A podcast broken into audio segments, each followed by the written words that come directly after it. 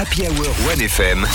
C'est systématiquement débile, mais c'est toujours inattendu. Les petites confidences d'Adrien Laplana.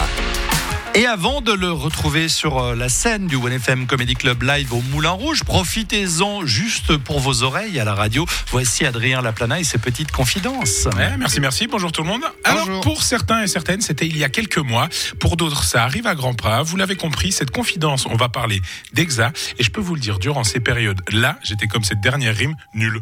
Oh, mais non. Ouais, les exas, hein, les examens, les trims. Eh, t'as tes trims bientôt, j'ai mes trims. Ce concept d'évaluation finale, ultra cruel. Je trouve ça très dur. Tu sais, tu peux très bien bosser toute l'année, et parce que t'as pas très bien lu la page 1237 de la peste, c'est ciao touti. Vraiment, c'est A+. La pression de malade que ça procure, je trouve ça assez fou. Le pire dans les examens, c'est l'enfer des discussions. Vous vous souvenez qu'il y avait juste après, dans les couloirs. hein. Tout le monde commence à faire un peu son petit feedback, hein. personne s'écoute vraiment, juste pour se rassurer eux-mêmes. Et même si t'as pas envie d'écouter ces conversations, t'as forcément une oreille qui va traîner pour entendre qu'en fait, euh, c'était le théorème de Pythagore qu'il fallait utiliser et, te- et prendre conscience du coup que merde, c'était l'exa de maths et pas d'allemand. Ah, ça va me servir à rien d'avoir expliqué la différence entre l'accusatif et le datif. Rien du tout. En vrai, je dis que j'étais nul, mais c'est pas tout à fait vrai. En réalité, euh, j'étais dans une moyenne, une moyenne basse, ok Même une moyenne euh, contrebasse. Euh, Alto, flûte, 3, 4, boum, boum, boum. Allez, enchaîne, je sais pas où je vais là, je sais pas. Et cette blague est écrite, c'est même pas d'impro. En réalité, je réussissais, mais avec beaucoup de chance. D'accord? C'était ça, je pense, le problème. On me surnommait d'ailleurs papier toilette parce que ça passait toujours par les poils du cul. Mes examens réussis, ils tiennent plus de l'intervention divine que de mes révisions. Je vous donne un exemple. Et attention, histoire absolument vraie. En école de travail social, je devais absolument réussir un examen pour pas euh, rater tout un module. Dans cet examen, il fallait calculer une rente AI hein, pour une personne selon une situation fictive, genre Daniel, ancien alpiniste, récemment accidenté, a perdu l'usage d'une jambe, blablabla. Et moi, je dois donc résoudre un problème mathématique pour avoir le tarif de sa rente AI. D'accord?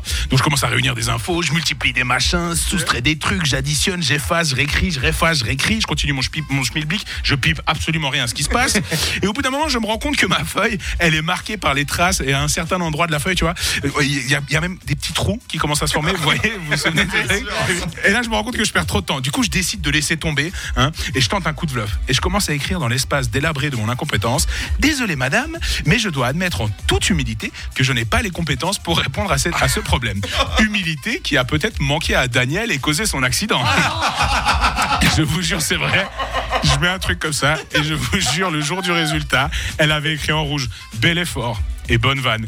Et j'ai eu 0,5, d'accord Mais tenez-vous bien, combien il me manquait à la fin pour réussir Ah mon non, module? 0,5 Je vous jure, je suis un escroc. Si, j'ai- si je me suis occupé de proches à vous dans le travail social, j'en suis désolé. Je ne méritais pas ma place. En tout cas, un gros merde à celles et ceux qui auront maintenant ou en fin d'année leurs examens. Si jamais vous foirez, que tous vos rêves s'effondrent, dites-vous qu'au final, c'est peut-être que vous étiez comme ma rime du début, trop nul. Hein Bonne semaine et faites des blagues sur un malentendu, ça peut toujours passer. Merci Adrien Laplana. Bravo. Incroyable. J'ai l'impression d'avoir le même parcours qu'Adrien.